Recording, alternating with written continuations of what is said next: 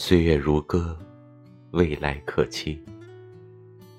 作者：一九七九，一帘幽梦。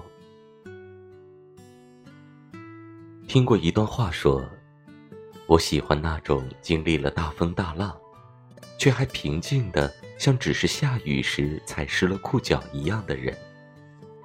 那样的人，性格里有一种从容不迫的力量。”总有一天，我们也会成为一个温柔而又强大的人。那些眼泪会教会我们坚强，那些逆境会教会我们勇敢。在生命的旅途中，即使我们不能成为一轮明月，也要努力成为一颗星星，在自己的世界里发光发亮。